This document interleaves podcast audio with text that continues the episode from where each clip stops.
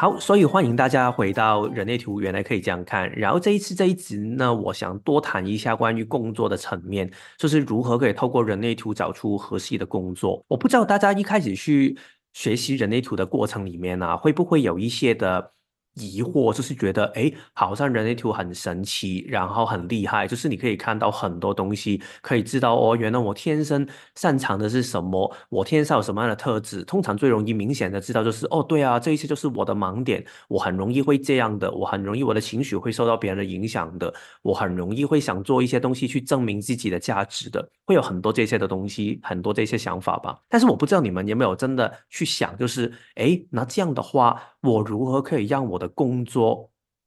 呃，找到一个更适合我自己的工作，或者是可以为我的职业可以变得更好。我记得我当初一开始学人类图的时候啊，我很快就去问这个问题，因为对我来说，其实我是一个相对来说比较看重理性跟务实的一个人。对我来说，如果我学了人类图，我了解了自己，但是我没有办法可以找到一个我喜欢的工作。换句话来说，就是我每一天还是要在一个我不喜欢的职场下面上班。然后我在学人类图的这些东西真的有意思吗？就是我只可以在下班或者是我在休假的时候才可以去做回自己，上班就不行吗？我觉得这个东西是不合理的。所以对我来说，我当时就去想，然后我如何可以透过人类图去找出我合适的工作。当然呢，一开始我也是从最基本的去学起，或者是实验起，就是我会开始去。用我的剑骨回应去为我下决定，然后但是慢慢一步一步，大概走了现在差不多也八年左右了吧。然后呢，在这个过程里面，我发现了很多不同的眼光，然后我之后就开始发现到，哎。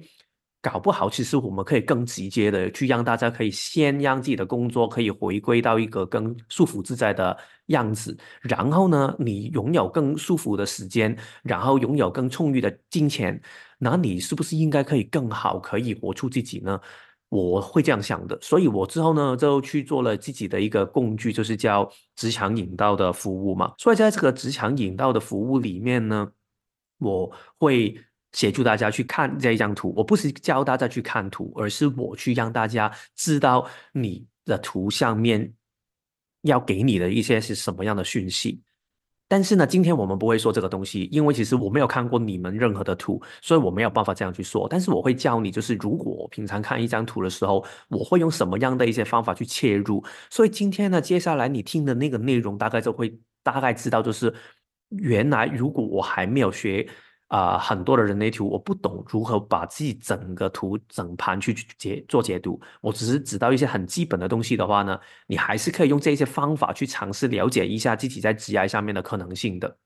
当然，我不会很。说最简单的东西，这些都是我觉得算是我自己领略出来的一些东西。前面有一些可能比较简单，后面一些我觉得有多一些想是想象的东西可以启发大家的，所以就希望大家有兴趣的话，可以慢慢继续听下去了。好，所以呢，回到人类图如何找出合适的工作嘛？所以第一步当然就是回归到这一张图嘛。所以这一张就是我的图，如果大家有兴趣去研究，你也可以去看一下这一张图。所以这一张图下面，大家应该就算你懂很多人类图，或者是你刚刚认识人类图，应该也是同一个感觉，就是哇，它图里上面的资讯真的很多诶。所以大家可能听过一些字眼嘛，就是闸门啊、通道啊、能量中心啊、类型啊、人生角色啊、几分人啊、轮回交叉啊，然后甚至有更多更多的东西。所以这么多的东西，这么多的资讯，如何看起呢？其实这个某程度上就是一个解图的一个拆解的一个手法的问题了。所以呢，从哪里看起？所以不知道大家怎么想，大家有没有一些想法呢？其实我觉得，在坊间，在大部分的人的口中呢，通常如果要说到一个人的天赋才华，因为用天赋才华拿来作为工作就很合理，对吗？所以通常呢，如果我们说到天赋才华的话呢，你可能会有听过一个说法，就是，咦，搞不好我们可以看我们的通道。确实呢，我觉得痛到这个部分，其实是看一个人的设计里面的天赋才华是一个非常适合的一个起点。但是我只是说起点，它不是全部。但是看起点的意思是说，当你看到一个人的痛到，他多多少少其实代表着这个人是很擅长的东西。这些通道呢，其实每一个人他多多少少可能有一些人可能会有大概最多我要见过可能要七到八条通道，小的可能是零条通道，就是反应者。但是其实平均下来大概就是三到四条通道左右嘛，这好像我就是刚好三条的通道。所以这些通道为什么对我们来说是天赋才华？我很简单说，我不会太说的太太多关于这个议题。但是通道代表就是我们一个很稳定的能量的运作的方法。换句话来说，如果你看到我的这个设计下面。一条通道，它就是连着两个能量中心。换句话来说，这个就是代表从根部中心到直觉的一个的固定的流动。这个固定的流动呢，你如何改都改不了。你天生是这样的话，代表其实你基本上一辈子都是一一直有这一股的动能。你可能会选择不用它，就好像现在你有一有两只手，有两条腿。你可以选择不用它，但是它还是在的，所以只是通道就好像这样的样子。用我的这些通道比较难解释，但是如果现在一个人他可能刚好有上面这是头部到喉咙这些通道，他就会有一个很固定的表达风格嘛。这一些很典型的就是你的才能所在了，就是可能我是很擅长的去说故事的，我是很擅长的去用一个比较。嗯，画面的方法去想东西的这些通道，我觉得你们应该会很熟悉的。所以这个就是通道它的呃厉害的地方，就是我们可以看到天赋才华。但是呢，通常如果我自己去看的时候，我不会只是看通道，因为你会想象到有一些人通道比较多，有一些人通道比较小。所以通道比较小的人能力真的是比较小吗？其实不一定诶。通常我除了通道之外呢，我还会多看一个东西，我一定会看闸门。其实闸门呢，你可以分几个不同的层次去理解闸门的重要性是什么。第一个，我通常都会看轮回交叉的四个闸门，因为在人类图里面有个说法，就是说人一个设计下面七十帕的能量都是从轮回交叉的四个闸门而来的。所以换句话来说，这四个闸门一定代表我们很重要、很重要、很重要的部分。好，所以这个会看嘛？所以我们会看通道，我们会看轮回交叉的闸门。但是呢，你可能会发现一个问题，有时候你看完通道跟闸门，其实我根本都不知道如何可以把它变成是我在工作下面可以用到的职能。好像现在你看到我这一个二十八号闸门，然后我还连成通道二十八、三十八，就是说啊，我会为了一个我觉得很重要的意义，我很想寻找生命的意义，为了这个意义呢，我愿意去付出一切的代价，然后我会愿意去奋战一场。这个就是二八三八的一个说法嘛。但是这个东西你可以直接变成一个，你跟你老板说，现在你去面试了，然后你跟他说，对啊，我就是一个很喜欢寻找意义的人，其实不行诶，你这个搞不好是我以前在上班的时候啊，我常常就是老板吩咐我做事情的时候，我就是问他这个事情的意义是什么，我觉得不合理，然后我老板觉得我超烦的，所以呢，我觉得这个就是一个，嗯，有一些通道。甚至有一些的轮回交叉的闸门呢，其实不是这么好看的。你一看下去，其实你觉得，哎，好像不知道如何去用的。所以我鼓励大家，当然，如果你可以从通道跟轮回交叉的闸门里面已经可以看到重要的讯息的话，那这个非常好，你可以聚焦在这一些的闸门下面。但是如果你觉得还不够的，或者是你觉得看不见的话呢，其实这二十六个闸门，就是十三个红色跟十三个黑色的话，全部都可以看。我觉得没有任何一个是它相对来说是不行的特质，或者是不行的天赋才华，这些都是天赋才华，只是他们呈现的状态可能不同。举一个例子来说，有一些是痛刀嘛，有一些呢，好像这个三十二号，它是一个。单独的闸门没有形成通道的，但是还有一些呢，就是我们叫的寿眠闸门，就是在一个白色的啊能量中心上面，然后呢，它就是好像这一种的红色、黑色，但是它是一个空白的、开放的能量中心。其实我觉得寿眠闸门有时候反而对我们来说是更好利用的，好像我自己很多时候用到行销的一些才能，就是好像二十六号闸门。八号闸门就是看到一些我觉得有价值的东西，然后去推广出去，看见其他人有什么的卖点卖出去，这一些东西或者是问问题的能力、说故事的能力，你看这些全部都是寿眠闸门来的，所以我反而觉得寿眠闸门正正是因为它的不稳定性，所以反而其实我们在我们的生命里面用起来有时候反而更好用，因为我们熟悉那种变化感，反而呢轮回交叉跟。呃，那个碰到呢，并不是他们没有它的用意，但是他们很多时候它的存在有一点像我们那个能量的基底，但是我觉得某程度上是看闸门跟通道它本身的特质是如何的。但是反正呢，这个就是一个简单的概念，你可以了解到，就是如果你真的用最简单的方法，你只看懂通道跟轮回交叉的闸门就可以。但是如果你好奇心更多，你实践更多，然后你觉得可以消化到的话，可以多看其他的这些闸门，我觉得也是很可以的。好了。但是现在我们说到了，至少你有二十六个左右的一个一个能力的组合嘛。但是呢，你如何可以知道这二十六个数字它分别代表什么呢？我自己会推荐你可以看这四本书。其实你不用整本书去翻完，但是这四本呢，都是我现在就算做去做做解读的时候呢，有时候我都会翻来看的。如果对某一个咱们觉得好一好像有一点模糊的话，所以呢，这四本你们可以把这个画面去截下来，然后。你们自己去找找看。通常呢，我会把每一个我自己有的闸门，我四本书我都会看。当我看完一遍之后呢，你就会发现他们四本书他说的东西多多少少可能会有一些差别的。这个就是非常好的地方，因为当你看完四个不同的版本，你就会发现有一些相同，有一些不同。同时呢，你又会组织第三个板块，就是你自己的看法。所以。有一些是共同，有一些不同，加加上你自己的看法，这一些东西的时候呢，你就可以组合出你对这个咱们自己的个人的理解了。其实我一开始在学人类图的时候呢，我确实把每一个的通道跟咱们我都这样去理解。然后呢，到了我后面去做我的职场引导的时候呢，我也会是把每一个咱们去理解成为一个属于我自己的版本。这个我觉得有一些你可能会发现，他的理解的版本其实跟官方或者是每一本书说的东西差不多，但是有一些呢，可能你会发现到，哎，不是哎，好像我理解到一个我更喜欢的版本。不要太介意这个是不是等同于官方的说法，我觉得重点是你觉得这个答案是。就用这个版本去好好的探索一下、实验一下，去论证一下这个东西是不是对的，或者是问一下刚好这个闸门的朋友是不是这样。在这个过程里面呢，你才可以产生出属于你的一个版本的闸门跟通道的定义。这样的话呢，你去理解你的天赋才华怎么去用的话呢，这会是一个很好很重要的一步。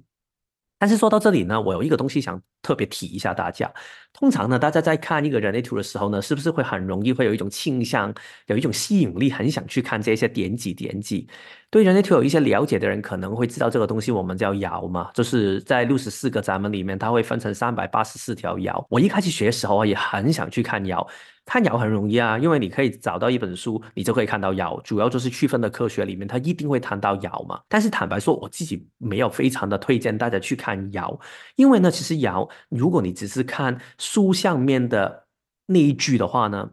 坦白说是看不懂的，而且很容易会误会的。误会的意思是为什么？是因为 Ra 曾经也在很多的。爻里面的解释里面，他会说到一个东西，他说，其实这个爻呢，为了方便大家去记得，我只可以用一句话来说明。但是他说呢，这句话其实是误导的，就是 misleading 的，它就是有一点不准确的。连 Raji 也这样说他自己的文字，因为他自己写的文字。但是他说这个就是他的版本，因为他想用一个方法可以吸引到大家的。记得他吸引到大家，所以他有时候他说，这这个就是我的黑色幽默。所以好像我记得我看过有一些闸门呢，他说与魔鬼结盟。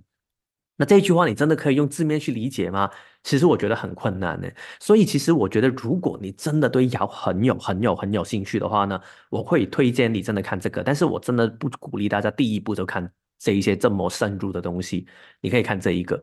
但这个东西呢，你需要付钱去买，因为它是一个四百多页的一本英文原文的一本书。然后呢，在右边这个 Q R code 里面，你就可以扫到，或者是下面那个网址下面，你可以看到。你可以去找这一本书来看，它真的是会每一个爻的一个很非常。呃，很 detail 的一个解释，他都会写的非常清楚。所以呢，你看完之后呢，你会对爻很了解，也会对那个闸门很理解，甚至对整个人类图的流动跟脉络非常了解。如果你想中文版的话呢，你只可以就是在官方的课程里面上到世界的时候，你就可以应该有这一个的教材了。但是呢，买好像是买不到的，它只有那一种依据。只有一句的那种版本可以买到，所以如果你真的很有兴趣，可以这样去做。但是我觉得单单去看懂那四本书里面的闸门跟通道的说法呢，我觉得其实坦白说已经很足够了。甚至爻这个部分呢，有时候我去帮人去做职场的引导的时候，我也不一定会看到这么细的，做一个补充，我觉得还 OK。好，所以呢，我们刚才说的，如果你看完了所有的这一些。通道跟闸门的解释，我通常会发现有一个很大的问题，就是大家很容易会困在那一些字眼下面，好像我刚才要说的。如果我说你的轮回交叉是不预期的话，那不预期它代表什么东西？然后呢，如果刚才呃说我很追求人生的意义的，那这个东西我又如何可以把它变成是一个在职业上面的一个说法呢？或者是一个有意识的职能呢？这个就是我下一个想说的东西，就是在学习人类图的过程里面去了解他们这些字词的时候啊，我鼓励大家要更有创意。然后更有幽默感，创意跟幽默感的意思是说，当你看到一个字的时候，你想一下，好，现在我认识一个朋友，这个朋友他有这样的特质，好像啊，原来这个人，我看完书了，我大概知道，原来一个人有二八三八这一条通道的话，他会为了追寻自己的意义，然后呢，他会愿意去奋战一场，然后不顾一切，然后他会冒险的。好，那我想一下，如果我认识一个朋友是这样的话。那我觉得他会是在什么样的工作里面呢？可以发挥的好呢？做导游好吗？或者是做一些比较，举例说股票的投资好吗？类似这样的想法，没有一个固定的答案。但是你要用幽默感的感觉去想象，它还有什么样的可能性可以发挥出来？其实这个部分呢，我可以举一个例子，是我自己很喜欢的。大家不知道没有听过人类图里面有一个闸门叫三十九号闸门，或者是三十九年到五十五这一条通道，但是主要是说三十九了。三十九号闸门呢，通常大家都很容易会误名，他说：“哎，这一个闸门就是很代表你会很喜欢挑衅别人，就是你会突然你说一句话，不知道为什么就会让其他人觉得难受，然后可能会刺中别人的痛点，对吗？你可能会听过这些说法。就算你看每一本书，它都是这样去写的。但是如果你看到更仔细一点，他通常会说出一个更深层次的东西，就是他想透过挑衅去找到一个对的灵魂。哇！”这个听起来会更难懂，对吗？什么叫对的灵魂？所以我在工作里面，我的天赋才华就是找到对的灵魂吗？那我要做 HR 吗？还是什么的？很难懂，对吗？但是我自己的看法就是这样的：如果现在一个人他很懂去挑衅，那这个人可以在什么样的场合可以利用到他这样的能力呢？大家可以想一下。我自己的理解就会变成一个其中一个版本，不是代表他只可以这样，但是我就会理解成为就是，如果这个人很擅长挑衅的话，那搞不好有一些人他真的很需要一种挑衅的行为，才可以去激发到他们底层的一些东西。有什么样的工作会这样呢？其实很多身心灵的导师就是会用这样的方法。当然我自己不是用这样的方法，但是呢，有一些人他就很喜欢，就是用一些很把你的问题说出来。说到你没有办法可以逃避他的时候，你就要去面对他。然后有一些人可能做销售的也可以啊，就是你去卖减肥的产品，很小卖减肥的人应该不是说很小，但是卖减肥的这一些疗程的人，他们有一些人会就是卖给你一个愿景，一个美丽的画面，就是说啊，你未来可以这么漂亮。但是不是会有一种就是会卖给你说，你看你降下去呢，你就不行了。其实整个的很多卖药的一个一个面向都是这样啊，就是我会跟你说，如果你不做这个事情的时候呢，你就会身体会有危险的。这个其实某程度上你也可以说它是挑衅的一种，就是它会突然刺中你的痛点，因为你的痛点给刺中了，所以你才愿意去面对那个问题。对，所以就是这个这个状态。所以有朋友说，就是是不是可以当智商心理师？确实可以，所以但是呢，智商心理系同时也不一定要这样哦，因为智商心理系你可以不用挑衅的方法，你可以用温柔的方法。但是如果你的设计下面本身天生真的很擅长于挑衅的话，那你就可以用这个部分了。然后也有朋友说啊，有朋友是记者，可以用这个闸门。如果你要看你什么样的记者，如果你的记者是嗯。不方便去这么尖锐的话，那我觉得还是可能未必很适合。但是如果你刚好你这个朋友是记者，然后他要问的东西真的是哇一刺中对方，然后呢不会让你的职业有问题的，可能是娱乐记者的话，那可能会比较好一点。但是如果你现在是要问政治人物的话呢，那真的要看你是那那个媒体啦。但是我觉得确实是可以比较用到的。对他说是娱乐记者，那可能就会比较适合。所以这个就是我说的幽默感。大家也可以每一个咱们也都可以想一下，真的很简单，就是你想一下这个人他哪里可以发挥的最好，其实不难想。坦白说，有一些是比较难想的，好像五十五号咱们，你们就可以自己玩一下。五十五号就是说啊，我要因为三十九号是挑衅嘛，五十五号就是你好像很情绪化。什么样的工作很适合情绪化呢？艺术创作可以，但是呢，大部分的工作找我说只要引导的话，其实我觉得你很难可以用这个东西包装成为一个。卖点，但是我觉得大家还是可以用创意去想一下的。然后呢，如果大家觉得哎，好像我的创意好像还不够哎，那我如何可以用到这个联想力呢？好像刚才你说的这一些东西，其实我想不到的话。我推荐这一本书给大家。这个 De Bono 呢，我不知道大家有没有听过。其实他最有名的是 Six Thinking Hats，就是六顶帽子。就是说，你可以戴不同的帽子去想不同的事情，就是让你可以用一个多元的视角去看事情。但是呢，我最推荐的反而是这一本书，就是这一本我看完我觉得非常好的，就是说啊。他会教你很多的方法，如何举例说，现在如果你放一个东西在你面前，你加一点东西进去，你就可以产生一种创作的可能性了。你减一点东西也可以，把两个东西组合在一起也可以。它有很多的一些思想的嗯模式，可以让你去了解到如何去。打破自己思想的框架，变得更有创意的。所以我觉得，如果你本身思想的风格是比较理工脑一点的，比较逻辑性一点的话，我觉得这本书，就算你是为了学人类图也好，或者是为了自己的一个学习也好，我觉得都是非常非常的推荐的。除了刚才我们说的通道跟闸门之外呢，其他东西可以看吗？大家应该会有疑惑吧？就是那类型、人生角色、能量中心这一些可以吗？坦白说，简单的答案是可以的，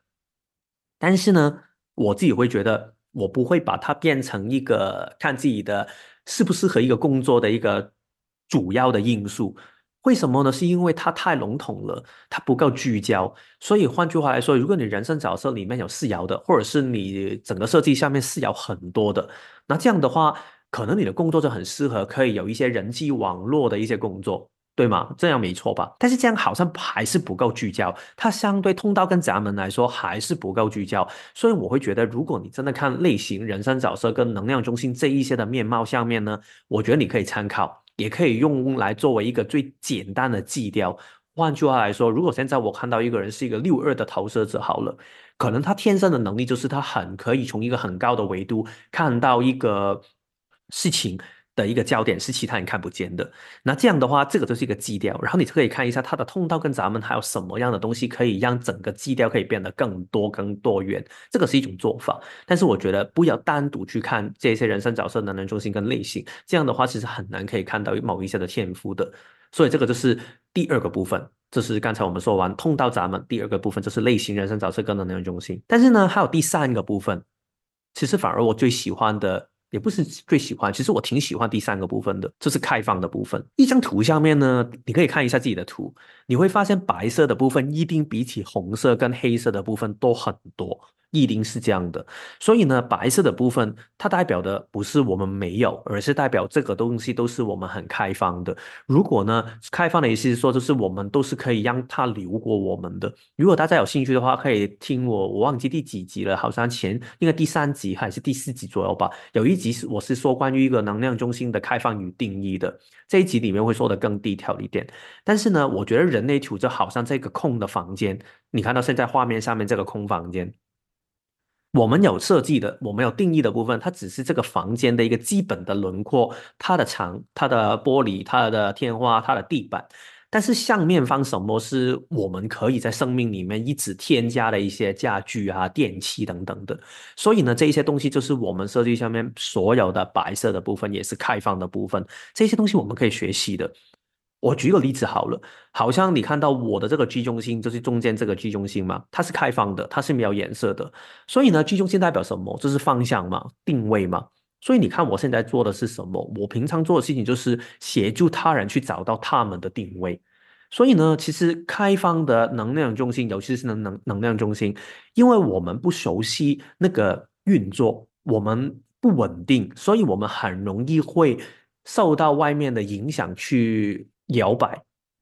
但是当你摇摆的时候，就代表其实你永远有机会可以学会更多。因为稳定，其实你没有办法可以学会啊。就好像你现在，如果你每一天上班你都走同一条路的话，你永远看到的风景就是那一条路嘛。它怎么变化，它都离不开那一条路。但是现在，如果你是开放的，换句话来说，其实你没有固定的上班路线，你每一天都用不同的高交通工具，每一天都走不同的路去上班，每一天都是不同时间上班的话。你看到的风景就会很不同，然后你就会领略到差别，这好像刚才我介绍你看四本书，当你看了四本书之后呢，你就可以看到差别，你可以看到共同，哪里是自然可以更容易找到对你来说这个设计下面有一些多一个角度的一个看法了。所以为什么我可以做到居中心这个开放的部分会有协助我去协助别人去找出他们的定位，就是这个原因。因为我很可以走到别人的身旁，我就可以放开我自己，然后去感受对方什么东西最适合他。这个定位是你真心想要的吗？还是你是勉？强自己这一些想法，我都可以感受到，然后用我作为一个勇气去协助他去处理。所以我觉得每一个开放的能量中心，你也可以看一下你在书本下面看到的哦，开放会有什么样的样子？开放会有什么样的能力？这一些其实也是你能力的板块的一部分。好，这个是第三个部分。然后呢，第四个部分就是呢，在一个工作下面。学到的一些技能，其实呢，我们很多时候学人类图的时候，就把所有的注意力都放在我们先天学到的东西上面。所以呢，这些东西当然就是很好啊，先天学到的东西嘛。但是我们后天还是会学到东西，无论是那个东西是我们喜欢跟不喜欢啊，健身是不是适合，我们还是学到了。这些学到的东西呢，其实我也觉得不需要去勉强自己，就把这些东西完全抛弃掉，然后就是觉得啊，这些东西就不要了。因为有一些东西学到的，那可能就是你现在做起来也是非常轻松的。那我觉得就可以看一下有没有这些东西，就算人类图里面它没有这个特质，但是呢，你还是有这些的能力，你还是可以利用它的。我前几天呢，参加了一个很好的工作坊。然后呢，你们有兴趣也可以搜寻一下，它叫“创造有意义的工作”的工作坊。所以呢，它里面就说到一个很好的概念，就是说，如果有一些东西是你没有很喜欢，但是你就是很擅长，你很简单就做到的话，拿走不要浪费它。当然，这个最好不要变成是你最享受每一天都工作的事情，但是它可以变成一个叫 taxi job 的东西。Taxi 就是计程车嘛，就是他说美国很多人会用这个方法，就是开计程车去赚钱，用一个最不会把你的生命困住，但是不会赚最多钱，但是它可以为你提供足够的金钱，去让你可以体验更多生活上面的面貌的一个工作，所以就找一个东这个东西。然后呢，呃，那个导师也在课堂下面有说，就是可能在台湾这叫叫 Uber Job 吧，就是其实也是这样的概念，就是你现在可能你有。平常做一些你喜欢的自由业的东西，但是钱不够，那你就用一个开 Uber、开 Food Panda 去补助一下你的钱。所以其实如果你有这一些的能力，是你之前已经学会的，就算你没有真的最喜欢，不是你天生的天赋才华，那没关系啊，也是可以用一下的。所以我觉得这个是这个就是第四个板块。所以听到这里，大家有问题吗？就是关于这四个最主要的板块，就是我们可以拿来去理解。这一份工作适不适合我的一个最简单、最简单的基础了解完之后，我们就可以到下一步了。所以呢，当我们有找到这四个不同的板块，哎，等一下，我先回答一下这个问题啊。想确认，如果居中性有定义的话，就不适合帮别人找方向吗？我觉得这个是一个挺好的问题。我觉得呢，可以说帮助的方法会很不同。我觉得居中心有定义的人，他相对来说更适合的做法是现在。这个就是我走的方向，然后你去启发其他人，也开始对找到自己的方向有信心。有一点像现在你是一个艺术家，然后呢，你做艺术家的过程里面，你画了一幅很美的画，然后你很忠于自己去画出这一幅画，然后你就让其他一些画画的人，他会觉得哦，原来我可以跟随你这样去做，我看到可能性，所以我是从你身上看到可能性。但是相对来说，如果你说现在你作为具用性有定义，然后你想协助其他人去找到他的方向的话呢，与其说我觉得不适合的话，我觉得你要更适合你的表达的方法，因为我觉得具用性有定义的人多多少少他很难完全体会到对方的那个真实在身体里面的那个。他的那种无助感跟那种没有方向感，因为其实为什么去用心开放的人这么适合可以协助别人找方向，是因为我很明白到你失去方向的那一种失落的感觉。那我知道你如何示弱的话，我才知道如何帮助你嘛。所以其实你换到别的能量中心，你可以感受一下你的开放。如果你刚好举例说根部中心开放好了，情绪中心开放的好了，你就会感觉到，哎，还对啊，我好像对压力如何处理压力，或者是面对压力的时候如何可以去放松，这个东西我好像特别有有一些经验，但是好像我根部中心是有定义的。对于我来说，压力如何去处理它？其实我真的有时候不懂如何分享给其他人呢。所以相对来说，我可以分享的东西就有一点不一样了。所以我自己的看法是这样。但是当然，我们后面会说到，其实我觉得人类图不要单独看一个元素。这个刚才我们说的所有东西都是只是一个点而已。你要把这些点串成一个画面，你才可以知道哦，原来这个人适合做的是什么。如果你是居中心有定义的，但是你有很多通道都是可以协助别人去找方向的。举例说，你可能会有一些批评性的能力，你可能会有一些协助别人受证问题的能力的话，那搞不好其实也是可以啊。但是可能那个风格有一点需要微调就可以了。所以我们之后就会说到这些东西组合的时候要如何看呢？好，所以呢，我们就继续了。当我们刚才说到有这么多的这些能力的板块之后啊，那我们下一步应该怎么去做？不知道大家会不会觉得，对啊，你刚才不是说要协助我们把这么多的集训里面找到重点吗？但是说完之后，好像集训更多诶，因为现在我要看的不单只是二十六个闸门，还有开放的部分，还有我在后天学习的东西，那不是太多东西吗？所以呢，我有三个方法可以教大家，这是最简单的可以运用到。第一个就是跳最有感觉的就可以啊。就是好像跳衣服一样，所以现在你把你所有的这一些闸门，呃，开放的部分，然后后天学习的东西，把它传列出来，然后你觉得，哎，这个东西好像我在现在这个当下我最有感觉的三个或者是五个，那就可以啊。只是你不需要管太多，这个是不是最正确的？有感觉，那就可以发挥的最好啊。最有感觉之外呢，你也可以去看一下有没有一些能力的板块是很重叠的，很重叠的意思是说。好像我自己的设计好了，我后天是做行销的，然后做很多的数据分析啊，跟品牌定位，所以这个呢，先不要管跟我的东西有没有重叠太多，它本身就是我后天学会的东西嘛，所以这个是后天的部分。然后呢，二十六号闸门跟八号闸门，刚才我有说到的，它是比较偏向是一些。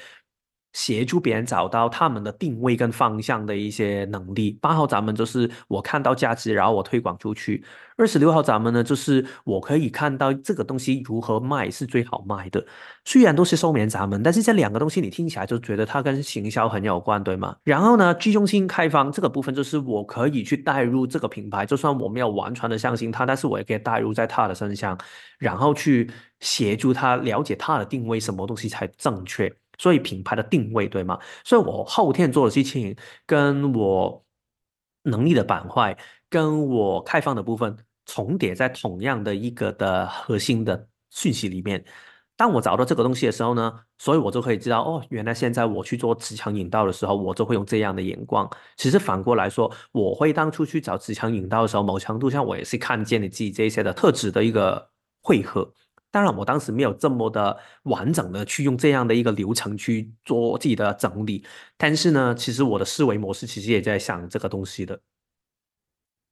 好，所以呢，这个就是挑最有感觉或者是最重叠的一些东西嘛，这个是第一个部分。然后呢，第二个部分就是。没有人说你只可以做一个工作啊，你可以做不同的斜杠，然后在不同的斜杠里面呢，就运用到自己不同的天赋。所以呢，有一些人就是这样了嘛，正子就是我去可能用 A、B、C 的这个能力，但是呢，我其他东西就是用 C、D、E 的这个能力。也是可以的啊，所以其实没有人说一定要找到一个唯一的东西，甚至如果你不是做斜杠的，可能你有一个正职，然后有一个副业，然后另外一些是兴趣的，你也可以有一些东西是放在兴趣下面，有一些放在副业，有一些放在正职下面的。所以好像我这个设计好了，我的通道下面二十七五十有一个说法是说，就是你会很重视价值，然后很喜欢历史的东西去保存，其实。这个五十六号闸门呢，也有这样的一个部分，就是你会对这一些东西很有兴趣，因为故事性的东西嘛。所以其实我确实很喜欢历史，但是我要把历史变成我的工作吗？现在没有诶，可能未来有机会，但是现在没有。所以呢，其实历史这个部分就变成我的兴趣的一部分。我常常会看历史的书，然后呢，有机会的话也会参加一些的文化历史啊的一些活动，去交流想法。然后另外呢，二十八、三十八，刚才我们说嘛，会喜欢冒险、探险，所以我也很喜欢去旅行啊。这些东西好像没有在我的一个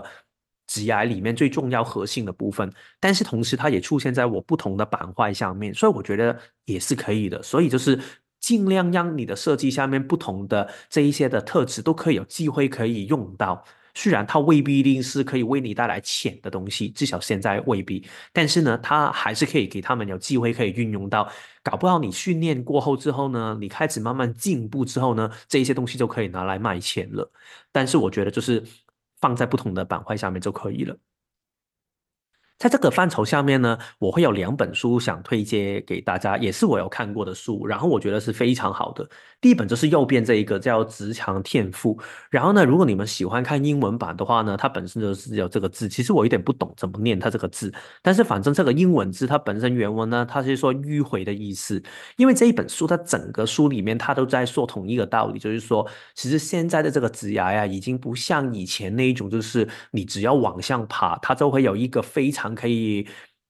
追寻吗？很稳定、很固定的一个直崖的一个阶梯可以爬。他说，现在其实已经不是一条直线，是一条迂回的曲线。所以呢，你一定要去找到属于自己的一条路。它里面当然会说到一些，就是如果你要去创副业啊，然后或者是斜杠啊，如何去做，里面有很多东西可以看。右边呢，就是他们两个作者他们的一个分享，然后他们的网页，然后里面有很多东西也可以看的，所以你们有兴趣的话呢，也可以去看一下，然后可以把这一页截下来。左边呢，另外也是我很喜欢的一本书，叫《艺人公司》。艺人公司里面他强调的是说，其实很多人在发展自己的一个工作的时候，他觉得要不就是寸步难行，要不就是你创立之后呢，就觉得好像。我一定要快一点去发展，我要去成长，然后可能我现在要租一个工作室，然后我要请一些人，我要买一个系统。他说，七十趴的公司都是因为这个原因去倒下来的，一年不够就倒下来，是因为他们成长的太快。他自己的见解就是，他说，其实反而我们要做的事情就是专注于现在我们可以做什么，而不是去投机。在未来，然后预期到未来一定要有这个钱可以回到自己的这个身上，然后可以去 cover 那个付出。用一个比较简单的说法，就是说，现在如果你觉得好像我大概有一些感觉，我觉得对解读很有兴趣，我想做心理智智商心理师，那你要做事情，当然可能你真的要去学习，但是搞不好你先学习之前，是不是可以先做一个事情，就是我先去找朋友，去用一些。很简单的方法去协助一个朋友去解决他的问题，看一下自己是不是享受。然后，当你真的觉得，诶，好像我觉得真的喜欢了，然后我觉得好像真的有需要去拿到一个证照了，需要去有更专业的资格的时候呢，才去学也可能可以啊。当然，我觉得智商心理是因为它本身有一个很很规定的一个证教的。对的规范嘛，对吗？所以可能它比较复杂一点，但是有很多的东西，如果你现在可能塔罗好了，你真的一定需要去拿到某一些的证照才可以做到吗？其实不一定啊，你可以先做一些最基本的东西，甚至现在如果你要去做解读的话，好像我先做解读，我也没未必一定要去找一个工作室才可以开始啊。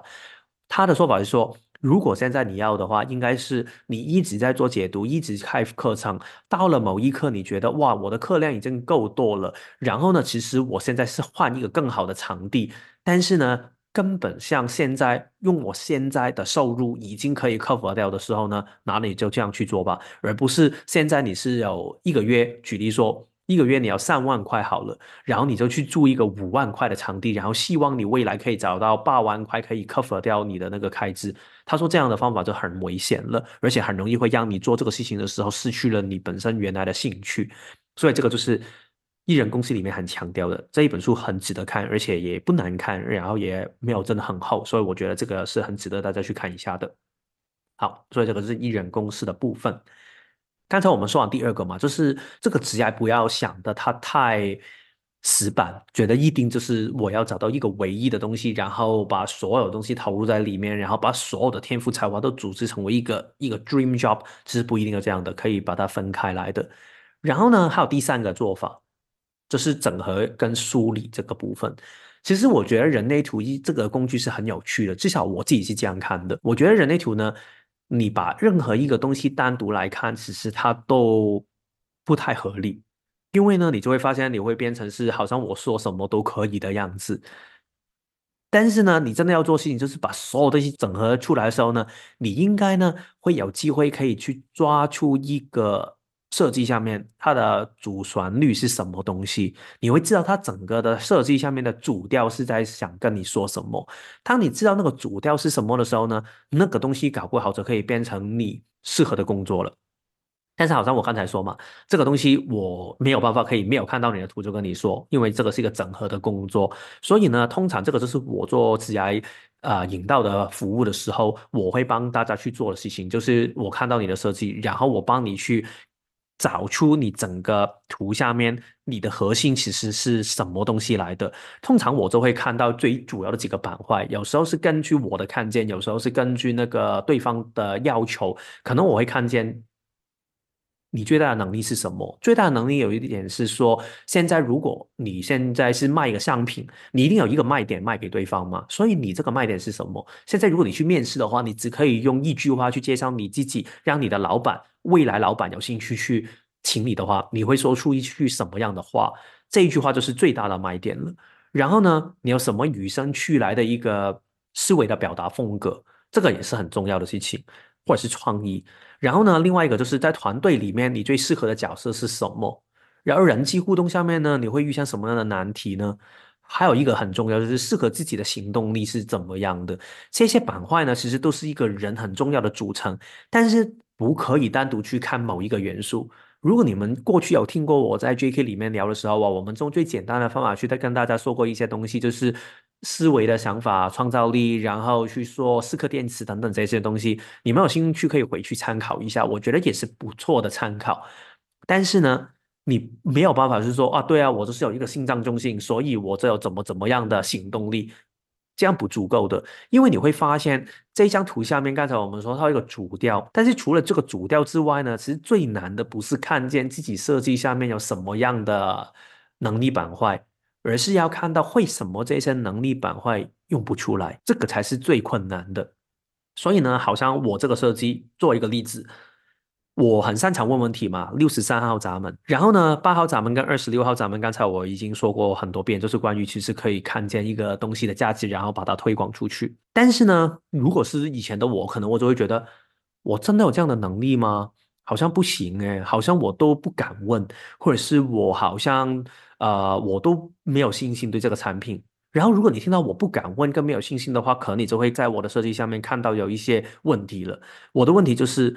他刚才说的这三个闸门，他们都是寿免闸门，然后刚好这一些寿免闸门下面，他表达东西就是，我可能会害怕自己说出来的东西对方不认同，可能我会担心自己说出来的东西不够完整，所以呢，我就可能会因为这些原因，所以就放弃去表达我自己的想法，或者是甚至自我怀疑我自己的发现。这样的话呢，我更不敢去因为我自己的发现去受丑，去变成我的职业。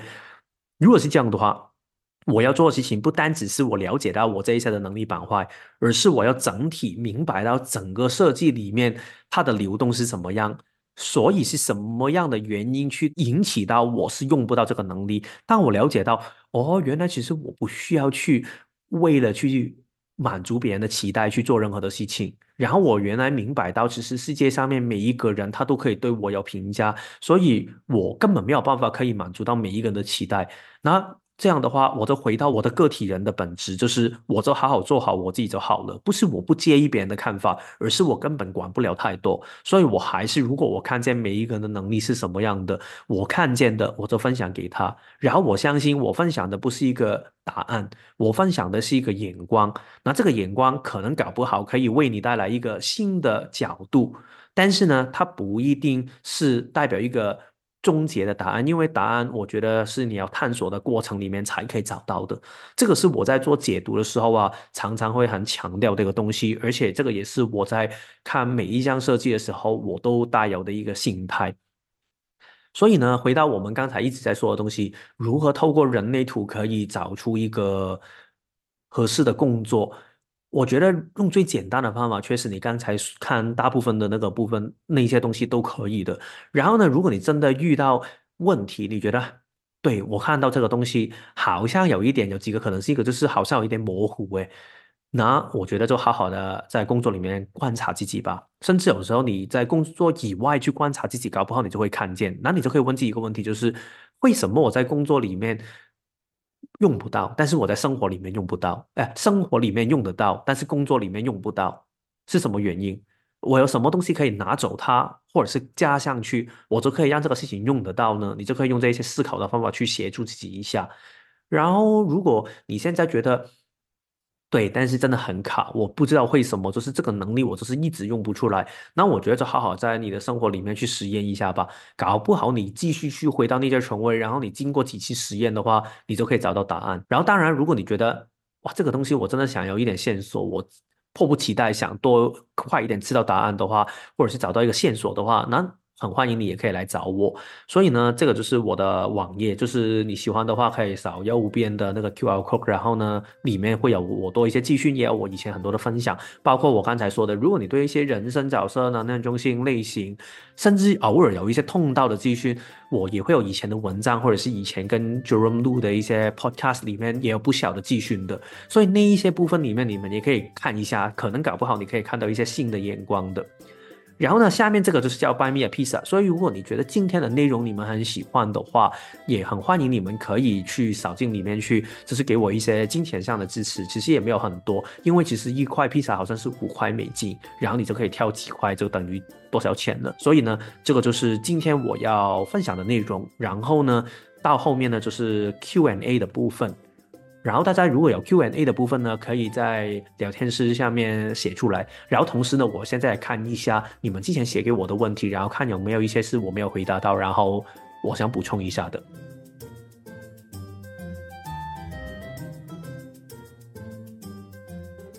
好，那我们今天的时间应该就差不多了。再次谢谢大家今天来到，然后陪我一起去录这一集。然后我觉得今天也聊得很开心。我不知道大家有没有感觉？我觉得今天比起前几场的时候啊，我的那个声音好像更松了一点，更自在了一点了。所以挺开心的一次分享。谢谢大家陪我一起去经历，感谢大家。好喽，那我们就下期见了，拜拜。